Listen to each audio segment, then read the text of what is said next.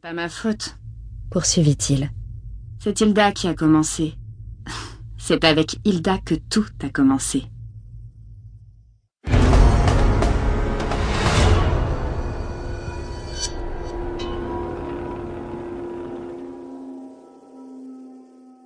Suède, Almstad, Torsion. Jeudi 16 juillet 2015, 4h35. Carla Hansen glissa son portable dans la poche arrière de son jean, ferma son gilet et enfila ses bottes de pluie. Elle jeta sa paire de converses dans le coffre du break et pénétra dans le bois. Le soleil se hissait déjà dans le ciel avec une nonchalance heureuse. Au mois de juillet, il se pavanait durant 17 heures, ô combien délicieuse, et semblait apprécier autant que les Suédois son règne estival. Cette année, l'hiver n'avait capitulé qu'au début du mois de mai.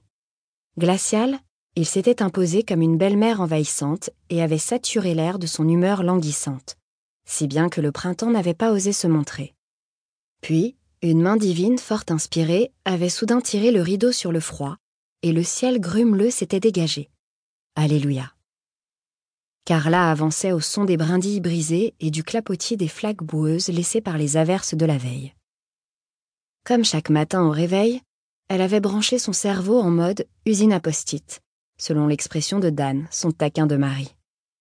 Et la liste était longue comme un jour sans pain. L'été avait à peine ouvert l'œil qu'il fallait déjà penser à l'automne.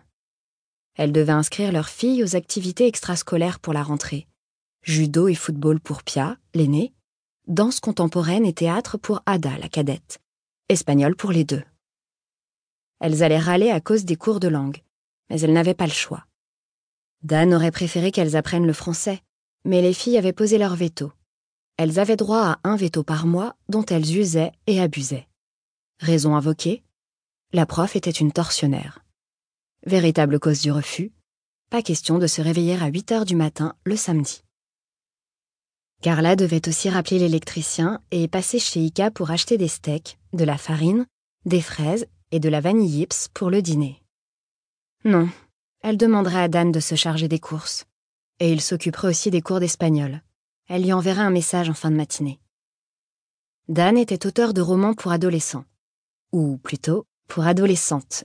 Et adolescentes sur le retour.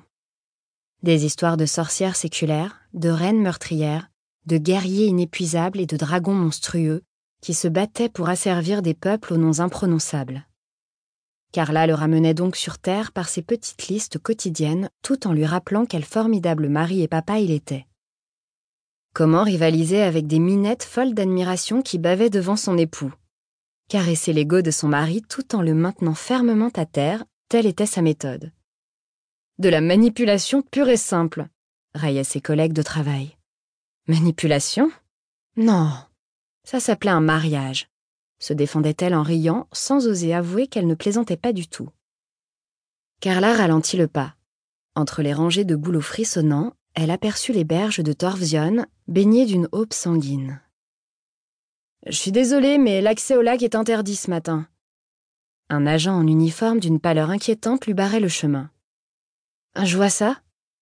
Je dois vous demander de faire demi-tour. L'haleine de la jeune recrue empestait le vomi. Vous, vous venez de récurgiter votre petit déjeuner.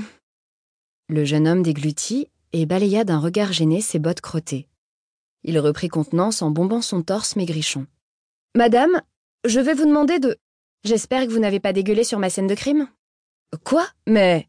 Détective Hansen. L'agent ouvrit la bouche, la referma. Ah, je. Pardon, je croyais que bredouilla-t-il, les joues colorées par l'embarras. Non, je ne porte pas la paire que vous pensez. La mienne, située plus haut, est bien plus attrayante. Bon alors, jeune homme, ça se passe où, les festivités?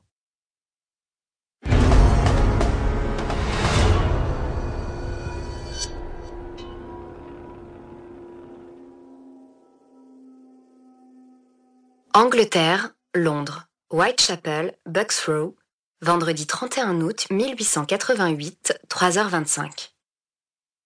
Frida Wallin fut réveillée par un mélange aigre de cris, d'aboiements, de sifflements et de rires. Elle connaissait la scène qui se déroulait à quelques rues de sa chambrette. Les moutons conduits aux abattoirs de Spitalfield, à 150 yards de là, bêlant à la mort.